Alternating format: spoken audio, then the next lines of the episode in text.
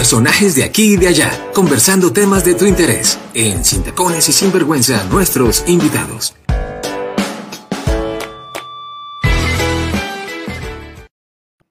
Nuestra súper invitada del día de hoy se llama Marcela Valle. Ella es psicóloga de la Universidad Javeriana, tiene más de 20 años de experiencia, tiene además formación en psicología existencial y, y logoterapia y en psicología clínica con enfoque logoterapéutica. Por eso es nuestra experta el día de hoy para estar hablando de este tema tan importante que es hablando de narcisistas y psicópatas. Marcela, muy buenas tardes. Bienvenida de nuevo a Sin Tacones y Sinvergüenza en este nuevo formato que tenemos y en esta alianza maravillosa con el Anzuelo Medios.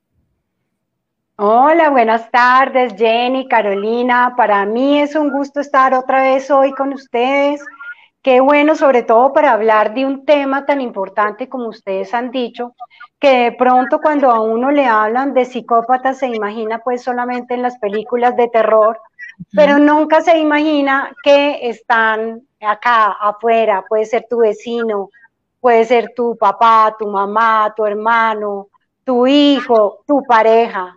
Y aunque se encuentra mucha información en las redes, siempre pensamos y lo vemos como algo lejano, siendo que de pronto sí lo tenemos inclusive en nuestro trabajo y no nos hemos dado cuenta. No es tan fácil de reconocerlo. Y bueno, este tipo de encuentros divulgativos son supremamente importantes porque digamos que hay personas que se encuentran en relaciones que de pronto pueden pensar que son tóxicas, que de pronto pueden pensar que son ellos los que tienen la culpa, que algo está pasando, o con su jefe, o con su pareja, o con sus padres y no saben que están hablando de pronto de un tema de abuso narcisista o abuso psicopático. Y justamente, Marcela, creo que podemos empezar con eso, y es que nos digas de qué se trata eh, este tema de los narcisistas, y hablándolo en, específicamente no como un rasgo de personalidad, sino hablándolo de ese trastorno o, de esa psicopatología ya de lo que es una persona narcisista. Eh, que nos des como esa explicación, ¿no? Porque podemos tener muchos conceptos quizás ahí en la cabeza erróneos, que quizás se apunten un poquito a lo que es, pero, pero que en definitiva sería mucho mejor que tú, para empezar, nos dieras como la explicación de eso, y que es una, persona narcisista eh, y psicópata. Pues mira, eh, las personas, los psicópatas y los narcisistas se ven como personas normales, con un encanto superficial. Esto es importantísimo saberlo porque de pronto por esa imagen de las películas pensamos que se ven totalmente diferentes, estilo monstruo, estilo película de terror. No, se ven como personas normales, cualquiera, con un encanto superficial, ambos, tanto los narcisistas como los psicópatas. Lo que pasa es que toda esa fachada que tienen, esa fachada superficial, no es real es la máscara que se han puesto para poder llegar a las personas que en este caso las vamos a llamar sus víctimas. Una cosa importante es saber que vamos a hablar no de rasgos de personalidad narcisista, sino vamos a hablar del trastorno de personalidad narcisista y de la psicopatía. El trastorno de la personalidad narcisista es un trastorno, no tiene cura, no es una enfermedad, es un trastorno de personalidad. La psicopatía es una manera de ser, un estilo de personalidad que está dentro de las personalidades perversas, que son la psicopatía, la sociopatía y el maquiavelismo. Entonces, aunque parecieran parecerse, se parecen en que el psicópata, su estructura de personalidad está basada, digámoslo, su tronco, su base, su columna vertebral en el narcisismo. Entonces, todo psicópata es narcisista, pero no todo narcisista es psicópata. Puede llegar a tener rasgos de psicopatía, pero no es psicópata. Es diferente. Esa es otra, digamos, diferencia. Y una cosa es que ambos, ambos tienen, eh, digamos, un encanto superficial, pero ambos tienen el, psicópata cero empatía. Para el psicópata nosotros las personas, los empáticos, somos nada. Para el narcisista tiene, digamos, una empatía que la vamos a llamar empatía fría, pero para el narcisista, si somos, ¿qué? Un una cosa, un juego, algo para usar.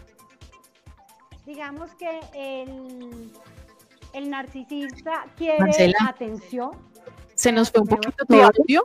Ahora sí, ahora sí, ahí ya te escuchamos mejor. Ah, bueno.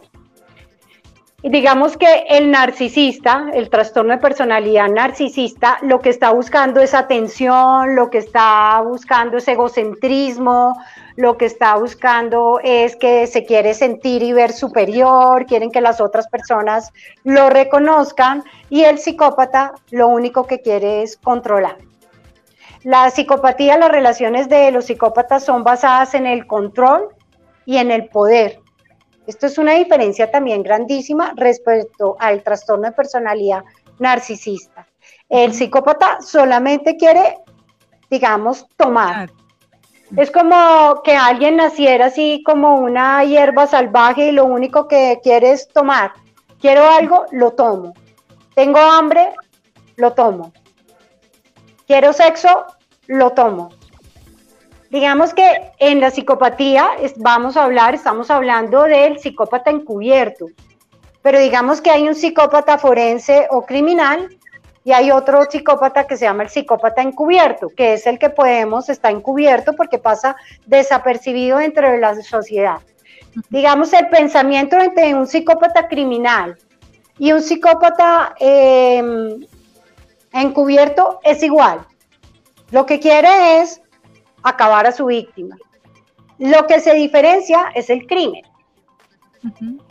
El psicópata eh, criminal mata a su víctima, el psicópata encubierto no, pero puede matarla psicológicamente. No todas las muertes son físicamente. Hay muertes psicológicas. Quiere acabar con la persona, con todo lo que él no va a tener. Entonces, eh, dime. ahí desde lo que tú hablas, eh, aprovechando pues el nivel de audiencia, de audiencia que estamos teniendo frente, frente a este tema que, por cierto es muy interesante. Eh, hay, algo particular de lo, que, de lo que tú hablas y es que efectivamente las personas que tienen estos trastornos, ¿sí? esa psicopatía, que son narcisistas, eh, tienen una situación particular y es que tú dices, andan en nuestra sociedad, o sea, pueden estar alrededor nuestro y nosotros simplemente podemos, acá en Colombia decimos, usamos eh, frases como, eh, esa persona está rayada, tiene como su toque, eh, le, siento algo raro, ese tipo o esa mujer quiere todo el tiempo eh, dominar a la otra persona. O inclusive yo creo que es, a veces pasamos por decir que son tóxicos. Exacto. Y, los metemos en esa toxicidad permitida también. Porque entramos a normalizar el concepto, por ejemplo, de, toxicidad cuando en, psicología se habla de que una relación es funcional o es disfuncional, ¿sí? Y tomamos, eh, digamos que socialmente un concepto eh, de que, como bien dices Jenny, eh, de que una persona es tóxica o que hay una relación tóxica, pero date cuenta que eh, Marce nos está especificando y nos está describiendo muy bien esas características o esos parámetros que hacen que una persona no tenga rasgos narcisistas o psicópatas, sino que tenga el trastorno. Entonces, ojo, cuando hablamos de que alguien tiene el trastorno, estamos diciendo pilas, que puede haber alguien con el que usted se esté dando la oportunidad de relacionarse, con el que usted esté conviviendo eh, y de pronto cumple una, una serie de parámetros. No es que los que nos estén escuchando digan, ay, no, es que mi pareja le gusta figurar, le gusta mostrarse, le gusta que lo halaguen ojo que deben cumplir con, un número de, parámetros para poderlo declarar o, diagnosticar como, un trastorno. Pero sí, tengamos en cuenta todas estas señales que nos habla, eh, que nos habla Marce, porque independiente, Marce, de que sea un trastorno o sea un rasgo, es una alerta para cualquiera de nosotros. ¿Sí? Yo quiero hacerte una pregunta antes de que nos continúes eh, explicando al detalle frente, frente a este tipo de trastornos. es común en los dos géneros, o sea, es común en hombres y mujeres, es más común en hombres, porque uno normalmente, por ejemplo, en las películas uno ve que siempre, regularmente es, es el hombre el que es el psicópata, el que es el narcisista, ¿sí? Y socialmente, digamos que hemos normalizado también eso. ¿Esto se da solamente en hombres o también las mujeres pueden eh, presentar ese tipo de trastornos? Mira, muy importante lo que tú estás diciendo porque antes quiero aclarar que el trastorno de personalidad narcisista está en el DSM5, que es que el manual donde están, digamos, todos los trastornos clasificados está en el cluster B. Entonces no es porque yo piense que mi pareja eh, llama mucho la atención, busca mucha atención, ya es, tiene que cumplir por lo menos cinco de los criterios ahí establecidos para eh, ser un trastorno de personalidad. La psicopatía antes estaba en el DSM4, DSM3, en el DSM5 ya no figura como un trastorno de personalidad, ahora está, eh, digamos que como un estilo de personalidad, pero dentro de las personalidades antisociales. Es decir, que aunque tienen rasgos parecidos, el psicópata siempre tiene una intención malévola de destrucción, de acabar, de hacer daño. Lo que pasa es que es disfrazado dentro del entorno, eh, copia muy bien, eh, tiene muy claro lo que es el bien y lo que es el mal, pero el gran problema es que no tiene conciencia. Tiene claro, son eh, conductas imputables por la ley, pero no tiene conciencia, por lo tanto, ningún, no tiene ningún remordimiento y eso lo hace tan peligroso. Entonces, tanto en el trastorno de personalidad narcisista como en la psicopatía, no es de género. Es o de estilo de personalidad en la psicopatía o de trastorno en el narcisismo, pueden existir hombres y mujeres.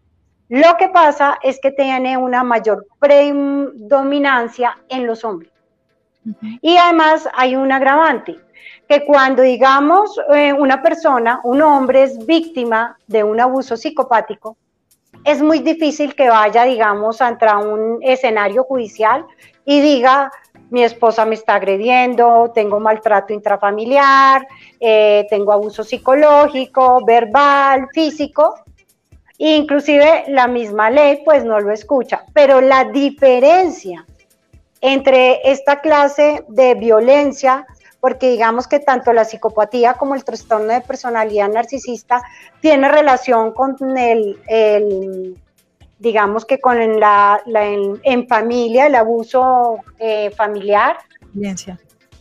La violencia intrafamiliar eh, se ve mucho más en las mujeres, es decir, son mucho más, eh, digamos, si llaman en Colombia a la ley, a la, al número 155, la línea púrpura, pues son mucho más las mujeres que llaman. Entonces, lo sufren más los hombres, aunque pueden existir en cualquiera de los dos géneros.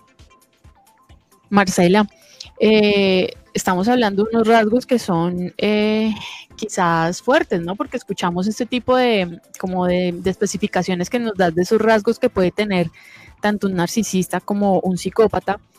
Eh, pero entrémonos un poquito ya a lo que tiene que ver con las relaciones, ¿no? Ya sabemos que obviamente se, se muchos temas de violencia, pero cuáles son como esas actitudes para que si alguien está escuchando, empecemos a identificar y a decir, bueno, si está pasando esto en mi relación, ya sea de un lado o del otro, estoy sufriendo un abuso por parte de un narcisista o, o de pronto hasta de, por un psicópata. Entonces, ¿cuáles serían como ese tipo de cosas que pueden empezar a pasar en una relación donde tenemos que empezar a tener ya como esas alertas de lo que está sucediendo? Yo, yo antes de aprovechar, yo sé que Marce va a hacer una explicación eh, muy, muy clara del tema. Aprovechando lo que, lo que Jenny te acaba de decir, Marce, sería bueno, eh, digamos, ejemplificar desde las, desde las experiencias que tú has tenido como terapeuta y desde tu conocimiento, ¿cuáles características son común en una relación donde hay un narcisista ¿Qué eh, características en común, eh, digamos, se reflejan en una relación donde hay un psicópata de por medio?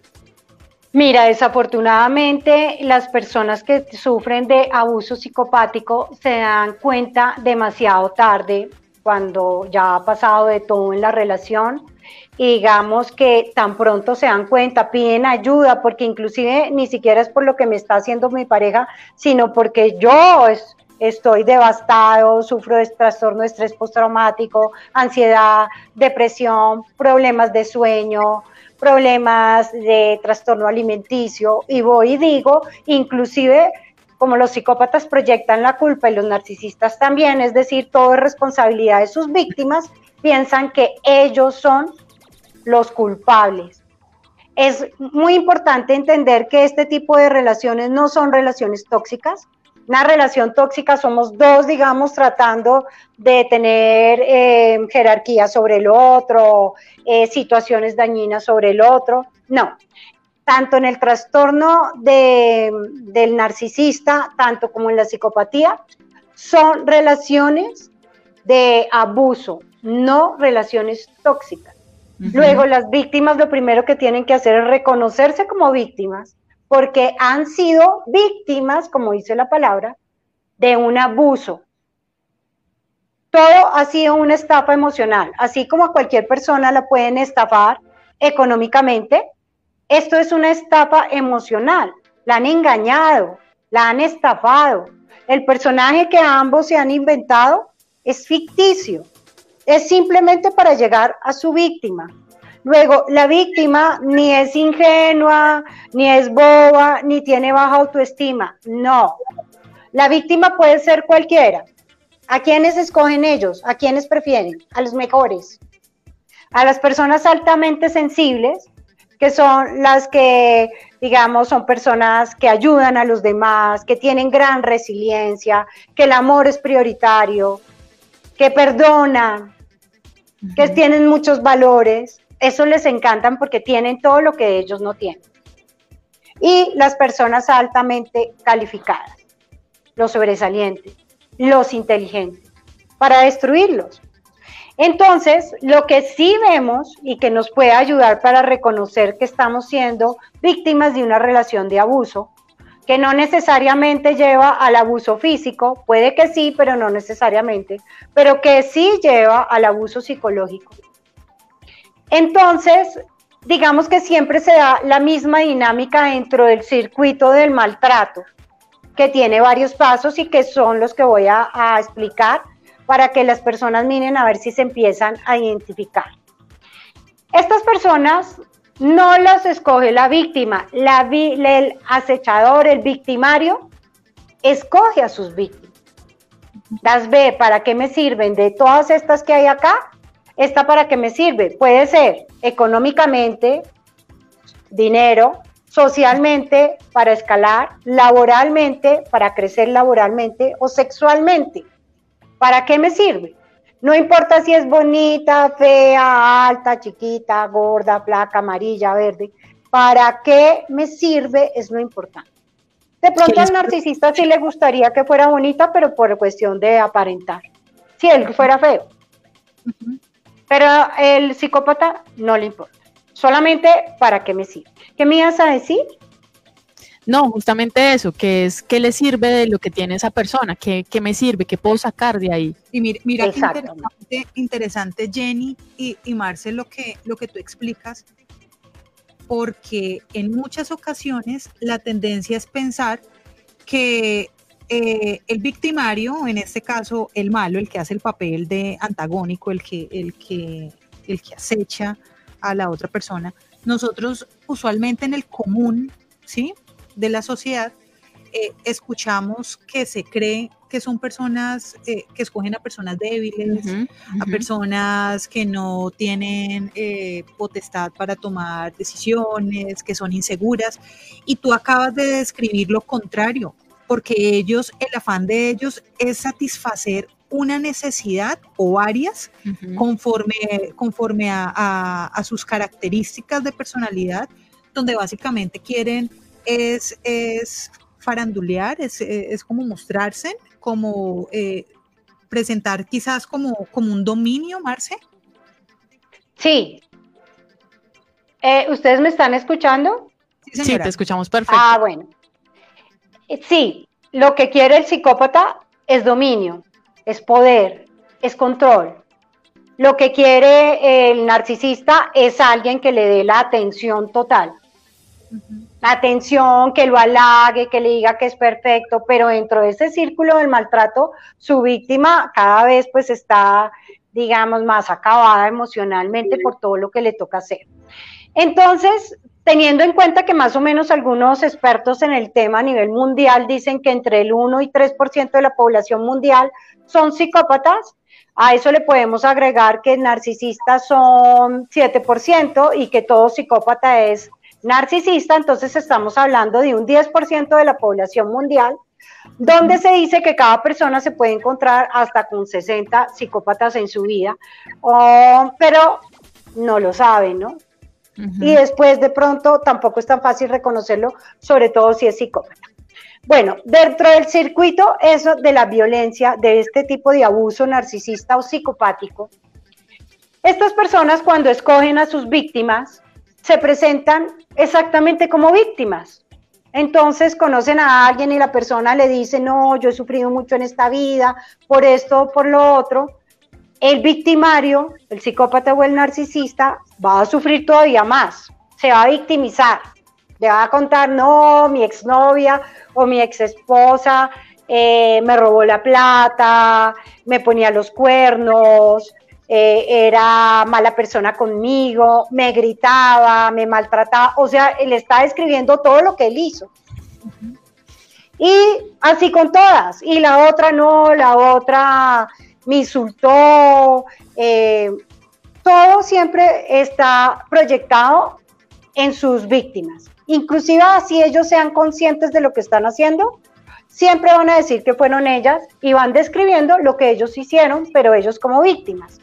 Esto genera en, digamos, en las víctimas que son además empáticas, pues no, pobrecito, lo voy a ayudar, eh, así, que te quitó el trabajo y le consiguen trabajo, como así, que no tienes quien te cuide los niños, le cuidan los niños, como así, que no puedes trabajar porque no hay quien te lave, te planche, te, entonces le lavan, le plancha, le hacen.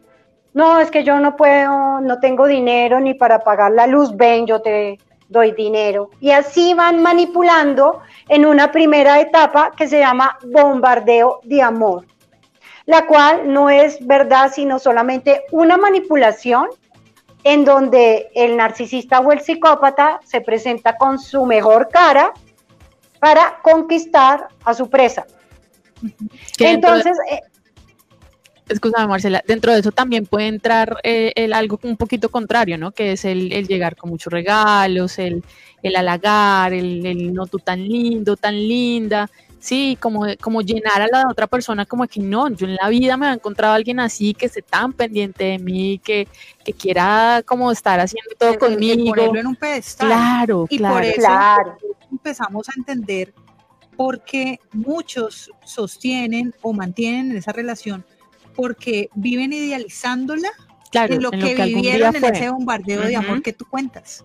Exactamente. Es que la conversación de presentarse como víctima dura dos días, pero el bombardeo de amor puede durar entre tres meses a un año, donde él va a dar regalos, va a llevarlo a los mejores sitios, le va a decir que la ama y que la adora. Mejor dicho, va a hacer un análisis de su víctima para saber qué le hace falta. Si en su relación anterior la víctima no tuvo casi relaciones sexuales, entonces la va a llenar de relaciones sexuales. Si no era, eh, digamos, contemplada, la va a contemplar. Si no tenía la expareja ninguna atención, va a tener todas las atenciones. Si tuvo un padre eh, ausente, él va a comportarse como un padre presente. Si tuvo una madre que no la contenía, pues este va a ser el más contenedor. ¿Cuánto dura ese bombardeo de amor? Hasta el momento que el narcisista o el psicópata se dé cuenta que la persona ya está absolutamente enamorada. La persona se llama también bombardeo de amor o almagelización porque realmente el, narcisista o el psicópata eh, ahí sí no hace una proyección de la culpa, sino que todos los valores que ve en su víctima, él se los pone. Si es alegre, si es divertida, si a ella le gustan los caballos, a mí me fascina.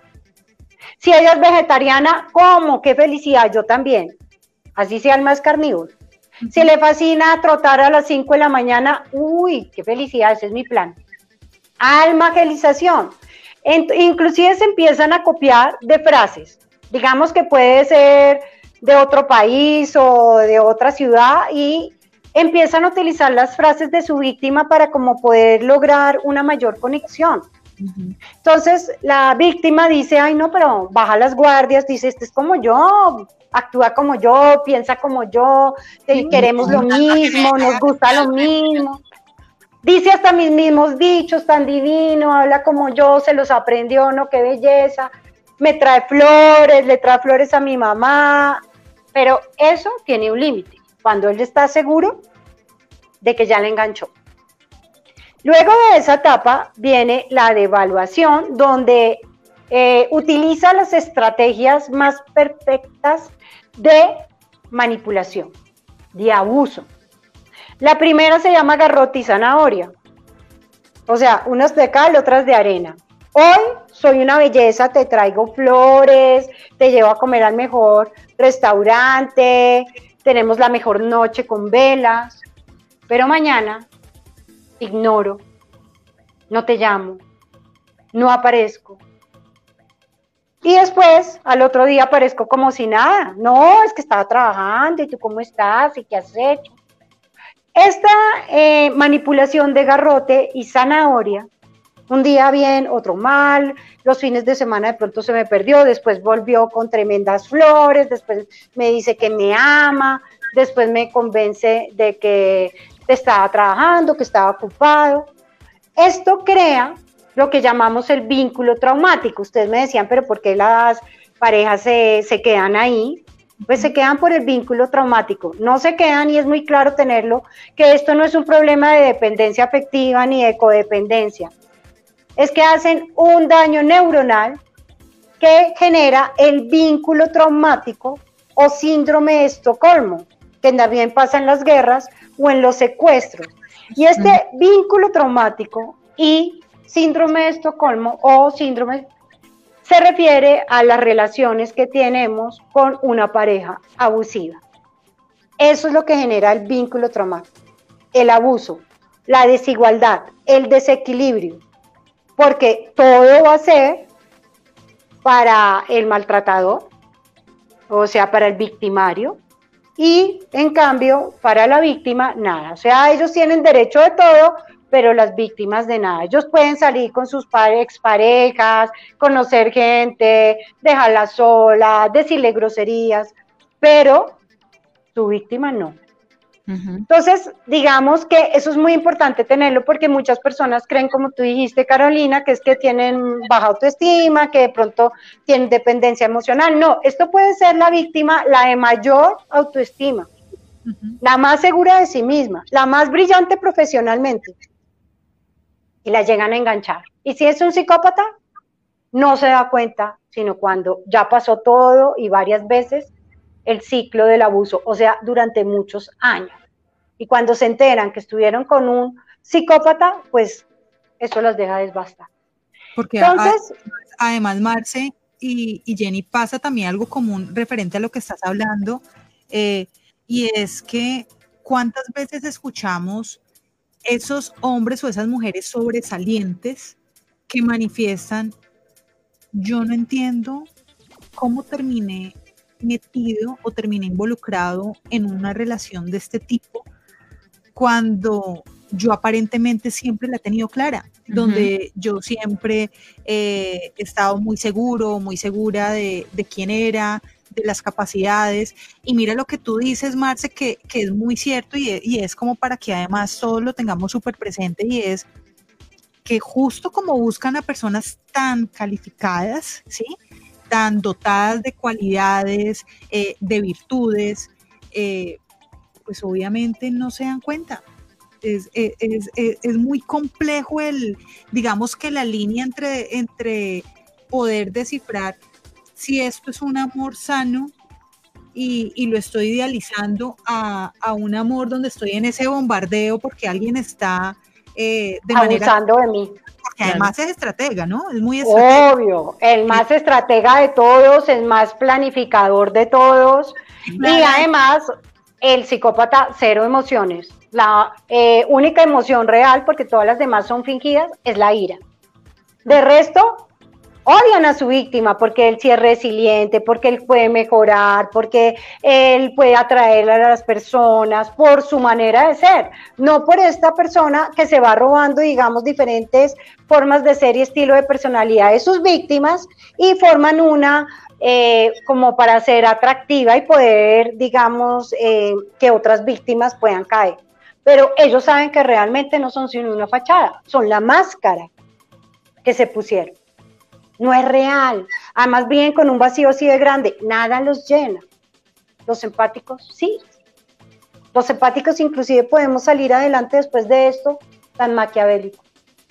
Sí. Entonces, en el bombardeo de amor se hace, se crea, de perdón, en el garrote y la zanahoria se crea el vínculo traumático, que eso es lo que hace que la víctima no pueda salir tan fácil.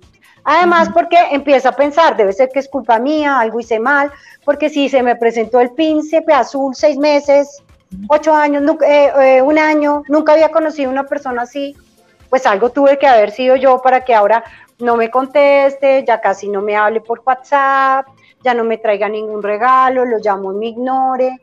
Para eso, de pronto me deje ver el celular donde tres mujeres lo están saludando y cómo estás y cómo pasamos de rico. Pero esa, digamos que es la segunda manipulación.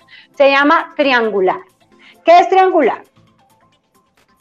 El triangular es, digamos que la persona, la víctima, empiece a darse cuenta que ya no es la persona que ella pensaba que era así importante para él, prioridad, sino ya hay muchas cosas más importantes. Entonces, ¿qué vamos a hacer este fin de semana? Nada, porque tengo que pasar al perro, tengo que pasear al perro, tengo que trabajar, tengo que salir con mi mamá, es el cumpleaños de mi amigo. O sea, después de que todo era ese candor, ahora no.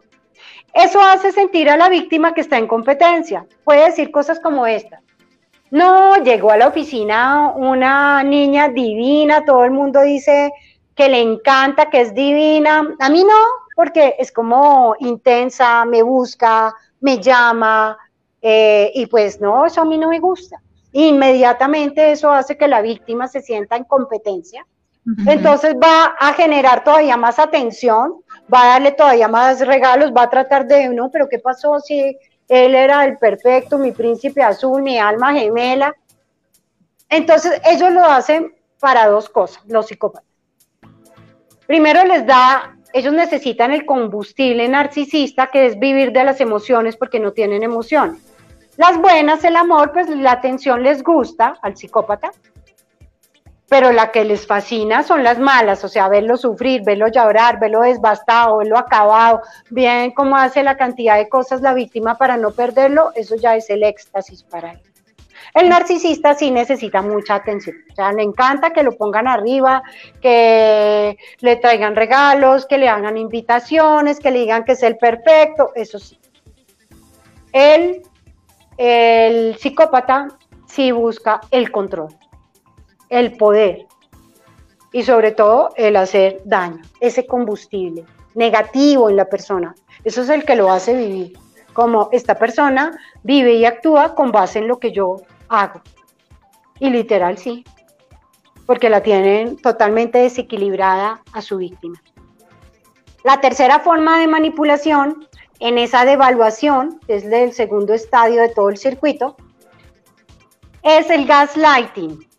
El gaslighting es un honor a una película que se llamaba Gaslight, que era donde un esposo quería quedarse con el dinero de su esposa y entonces la hace dudar de la realidad. Ella, por ejemplo, se despertaba, ay, buenos días, qué día tan lindo. No, tú estás mal.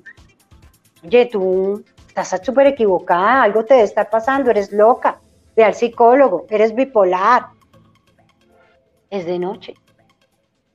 Y si a esto se lo dicen todos los días, a toda hora, pues obviamente hace dudar a la persona. En la película era así.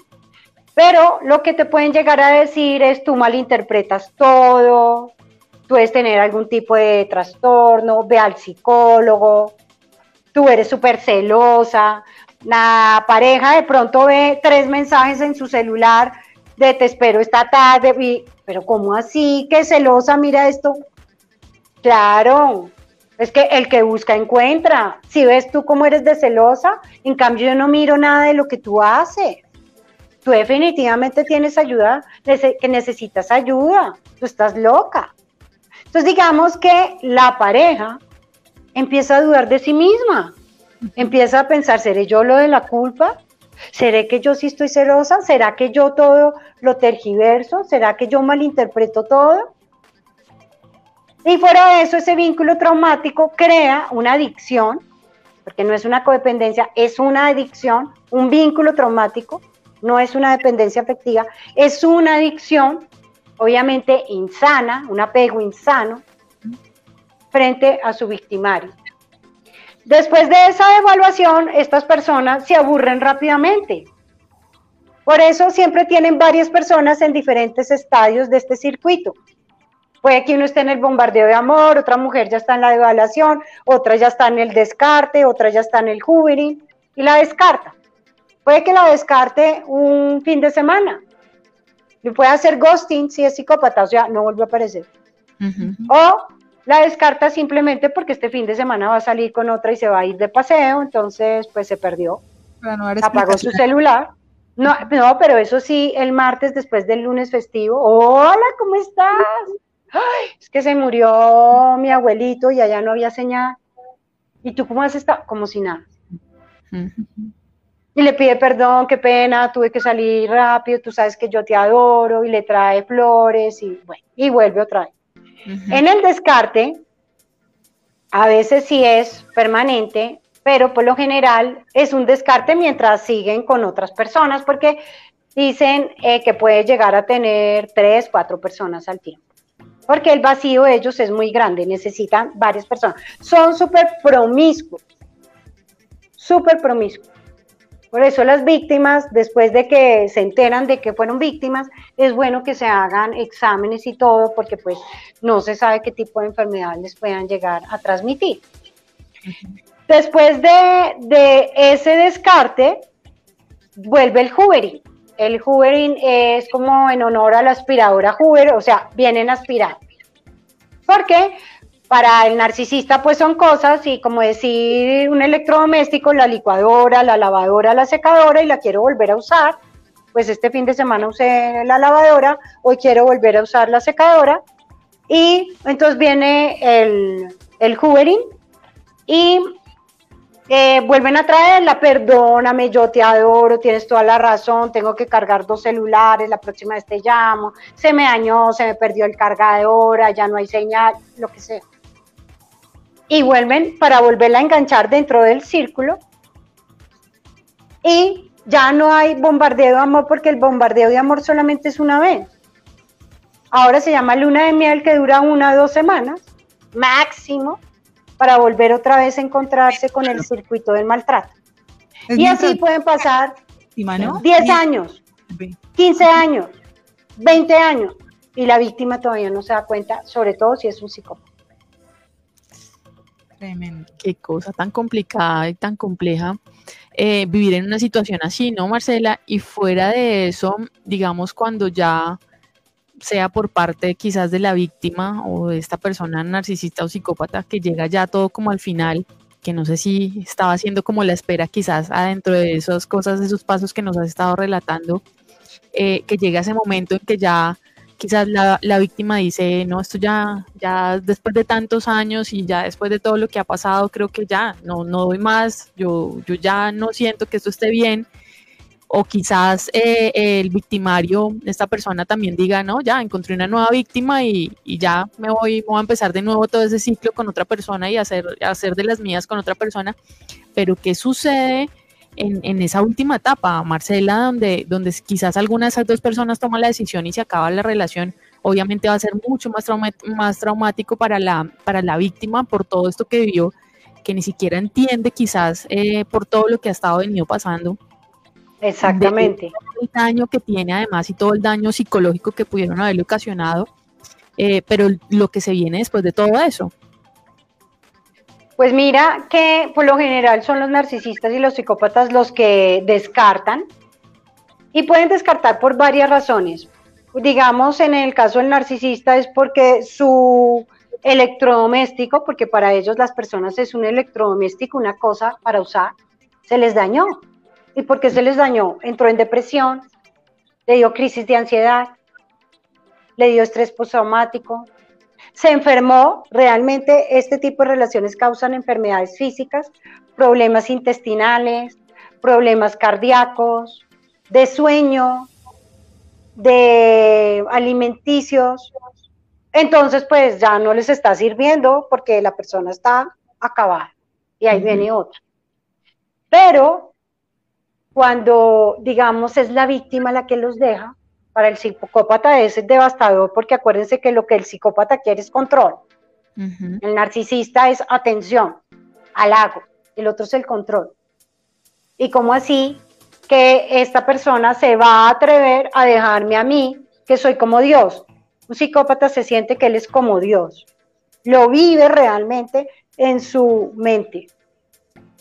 Entonces, ¿cómo se va a acabar de, cómo va a dejarla? Y ahí empieza otro pedazo devastador que puede ser uno de los más crueles de todo lo que les he contado, que se llama la etapa de la difamación. Este nombre no es a nivel jurídico, sino es a nivel psicológico. Se llama difamación a nivel psicológico. De pronto, a nivel jurídico, mm, ahora me acuerdo cómo es que se llama. Eh, en la etapa de difamación, pues obviamente lo que quiere el psicópata es cubrir su imagen y que nadie se dé cuenta de lo que ha hecho. Y como un psicópata miente mucho mejor que lo que una persona empática dice la verdad, pues es muy posible que logre convencer a todo el mundo. Sobre todo... Además, socialmente, Marce eh, se muestra como una persona casi perfecta. Exactamente. que haya descubierto su víctima, por ejemplo, no implica que socialmente eh, esté expuesto. Eh, es que son términos como injuria, ¿no? Exacto, injuria es el, término jurídico y además es que este bombardeo de amor ellos no solamente lo hacen con su pareja, sino además lo hacen con sus amigos, con todo el que tengan, entonces son muy halagadores, eso hace dudar a las otras personas, al entorno social, que una persona con esas características que son absolutamente superficiales y además mentirosas, no es verdad, va a ser capaz de, hacer todo lo que la víctima está haciendo. En cambio, la víctima está subiendo de depresión, estornos de estrés postraumático, ansiedad. Y mientras llora, grita, se compunge, nadie le cree. Claro. Además, pues nadie le cree, al menos de que uno tenga experiencia sobre el tema y obviamente le cree totalmente. Hay abogados expertos en estos temas. Hay médicos expertos en este tema, hay psicólogos expertos en este tema, hay psiquiatras, hay que buscar la ayuda experticia, porque si voy a donde cualquiera que no tiene ni idea de esto, pues me puede llegar a victimizar. Entonces, los psicópatas utilizan, muchos no tienen remordimiento y culpa de nada, eh, utilizan, eh, digamos, a sus monos voladores. ¿Quiénes son los monos voladores? Los amigos que son personas o que tienen rasgos parecidos, o que son ingenuos, o que también están absolutamente manipulados, como lo estuvo su víctima en un momento. Entonces, todo este mundo alrededor se va a encargar de, o primero, volver a meter a la víctima en el círculo del maltrato para terminar de acabarla, o este psicópata se encarga de envenenarlos para que estos hagan la tarea de difamarla, maltratarla, decirle cosas feas, hacer moving si es laboral, para acabar con la autoestima de la víctima, para hacerla ver mal y para limpiar la imagen del victimario y acabarla de la víctima. ¿Qué debe hacer una víctima? Buscar ayuda profesional idónea, psicológica. Si entró en una depresión, psiquiátrica, de pronto puede necesitar un medicamento. Una red de apoyo, su familia, sus amigos. Contacto cero, no volver ni a encontrarse ni con los monos voladores, ni con, eh, obviamente, el psicópata o el narcisista, ni con nadie de su familia, ni nadie que le pueda traer algún chisme, algún recuerdo o algún tipo de agresión. Y en el caso de que ya haya pasado injuria, como tú dijiste, Caro, o ya digamos eh, hubo golpes, hubo lesiones, hubo daños, buscar ayuda jurídica especializada sobre todo en el tema, ojalá. Porque pues no se trata de que fue una persona violenta, se trata de que ha habido un abuso en todo, patrimonial. Se puede haber aprovechado de cosas, de dineros, de posesiones, de eh, violencia verbal, violencia psicológica, violencia física. Si es un psicópata encubierto, pues el éxtasis es que la persona quede tan devastada que se llegue a suicidar. Porque un psicópata criminal sí simplemente la acabaría.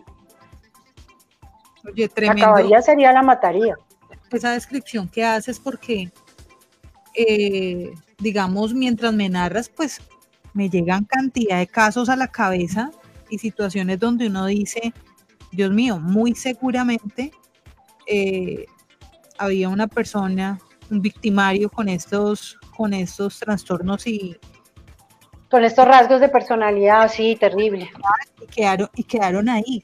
Eh, yo tengo una pregunta desde todo lo que tú nos has explicado, porque además, Marce, de verdad te agradecemos por, por, por explicarlo como tan el detalle para, para que nos quede claro el tema. Pero me queda, me queda una inquietud que creo que de pronto puede ser la inquietud eh, que, pueden tener alguno de nuestros oyentes o, las personas que más adelante nos escuchen a través de, cualquier plataforma de audio. Cuando tú hablas, por ejemplo, que eh, en todo ese ciclo que se presenta en una relación, eh, llega a un punto donde se genera adicción frente, frente a la relación, frente al vínculo con el victimario, pero a la vez dices que es diferente a una dependencia emocional nosotros, por ejemplo, ¿cómo podemos identificar o las personas que quizás están involucradas en una relación eh, que no es, no es nada funcional, cómo pueden diferenciar entre una dependencia emocional y una adicción? Porque aparentemente sería casi lo mismo. Pues sí, puede pasar por lo mismo. Sí, pasa lo mismo, pero me imagino que hay una línea delgada entre estas dos que diferencian quizás la una de la otra. Entonces, ¿cómo, por ejemplo, aclarar esa parte, Marce?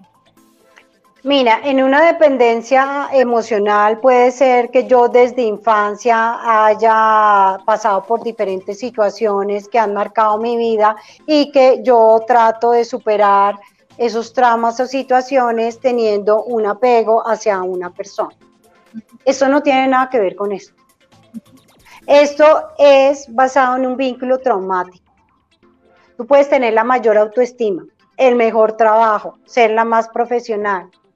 Una persona te engancha en este circuito del abuso narcisista o psicopático y se crea ese vínculo traumático que no tiene nada que ver con tu autoestima, ni tu ninguna dependencia, ni codependencia, no, tiene que ver con el vínculo del trauma, que hace que tú crees un, em, digamos, apego insano, por llamarlo así, y que además hace que de pronto te encuentres irascible, explosiva, vulnerable. Pueden pasar dos cosas también dependiendo de las características de personalidad.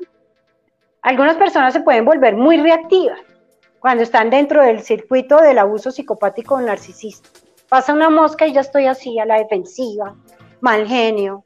Pero puede que otras personas ya entren en la indefensión aprendida, es decir, ya ni me muevo allá en la esquinita, ya me gritan, me ponen los cachos, ya me pasan la manta encima y yo ya ni actúo. Pero es muy dependiente, no tiene nada que ver con dependencia emocional ni con codependencia.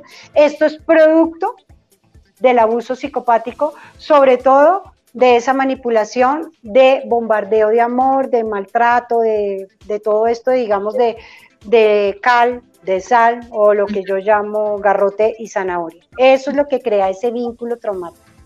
Es como un mecanismo de defensa del cerebro donde se crea ese apego, pero no, no tiene que ver y eso es importantísimo porque de pronto algunas personas los pueden llegar a revictimizar, es que usted no puso los límites, es que usted es una boba, es que veamos a ver en su infancia qué fue lo que pasó, el niño interior, no tiene nada que ver con eso, ni ningún niño interior, ni su infancia, ni cómo fue, nada que eso para la víctima.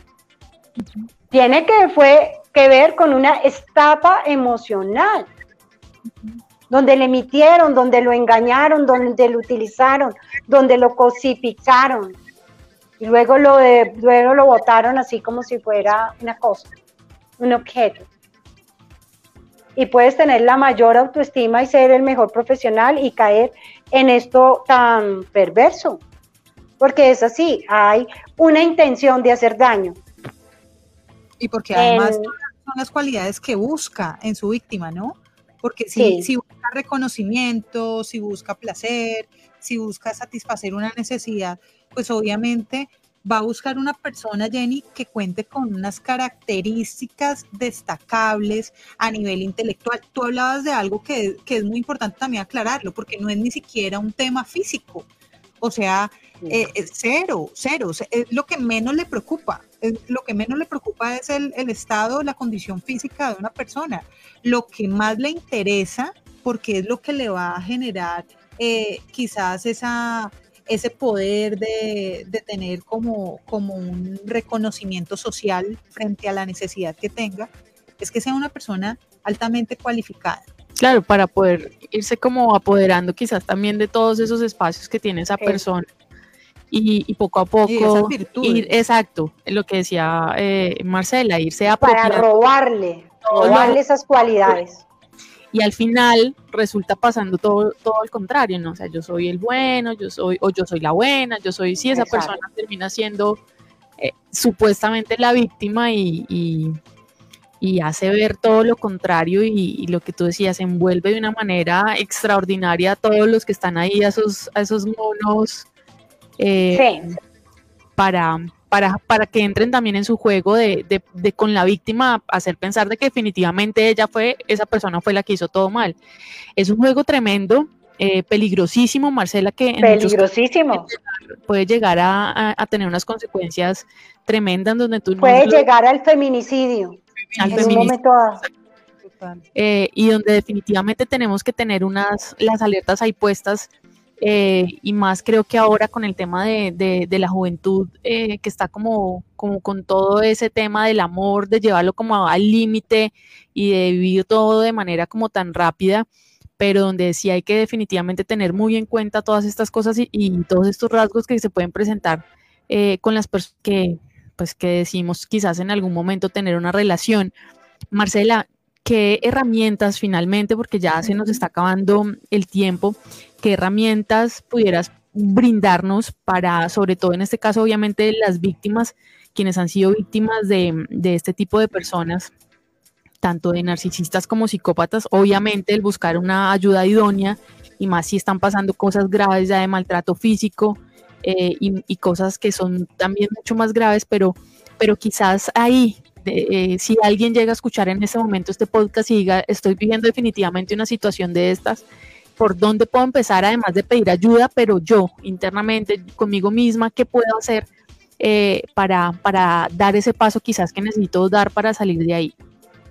Mira, lo primero que hay que hacer es reconocernos como víctimas.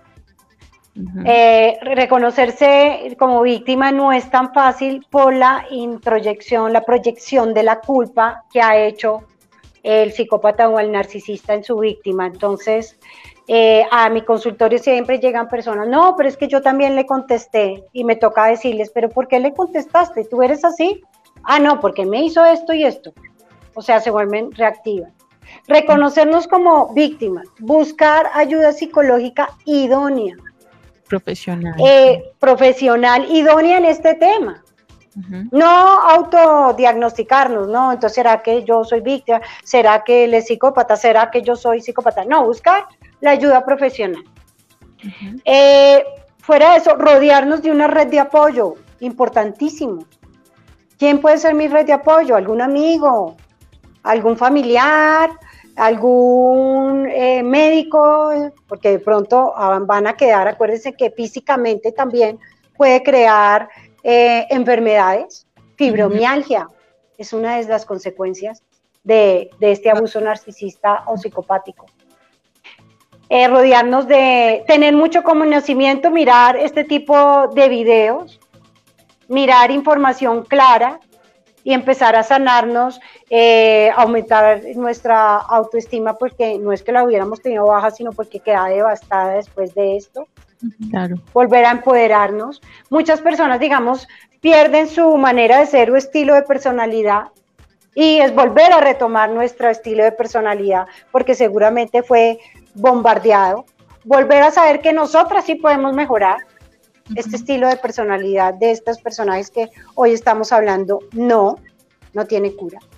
Pero las víctimas sí, pueden volver a, ser las mismas personas de antes, inclusive mejor, porque mejor, con mayor conocimiento, con experiencia, conociendo más, es sabiendo que existe el bien y el mal, que no es solamente en la película de terror, ayudando a otras personas. Además que se va a estar más receptivo como a todas esas alertas, completamente. Y, y, el vivirlo, el tener esa experiencia, creo yo que da, da esa posibilidad y esa habilidad para no solo identificarla en un tema personal, sino lo que tú dices, desde el entorno, donde, donde uno al amigo, al familiar puede decir, ojo, ojo que eh, creo, eh, desde lo que me estás contando, viví o tuve una experiencia similar y pilas, eh, presta atención, mucho cuidado. Eh, lo que tú dices, se gana, digamos que a veces la gente dice, ay, pero siempre salen con el cuento de que a veces perder es ganar. No, no, no estamos romantizando pues eh, este tipo de, no, que se han tenido, porque a veces las personas caen en el extremo, pero lo que sí vamos es que por supuesto que se está ganando a través de la experiencia, a través, a través de eso se está ganando una serie de aprendizajes y de habilidades que no se tenían antes, por obviamente eh, tener como pecar quizás eh, en ese exceso de confianza frente o de pronto sí las tenía, pero no las había tenido que utilizar. Digamos esas pseudociencias de que tú atraes eso, Ah, sí. Eh, o que tienes que agradecerlo porque él fue tu maestro, nada que ver eso, no. Ni uno atrae eso, ellos escogen, ni estos son maestros de nada. Todo lo que tú logras sacar es porque tú lo tenías, esa resiliencia, ese poder que hay en ti, eso lo vas a seguir, eh, digamos, sacando.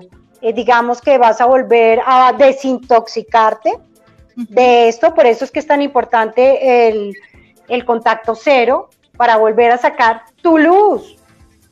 Vas a volver a estar bien, vas a volver a sanar con mayor experiencia, sí, pero jamás pensando que fue tu culpa, no, si acá hay una culpa, un culpable es el víctima.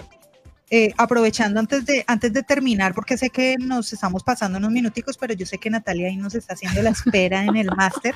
Eh, me están haciendo una pregunta por el interno y me parece súper importante antes de acabar. Me, me dicen, eh, ¿esto solamente se, se da en relaciones de pareja o podemos vivirlo en relaciones familiares? Me parece que... Claro, o sea, en todo.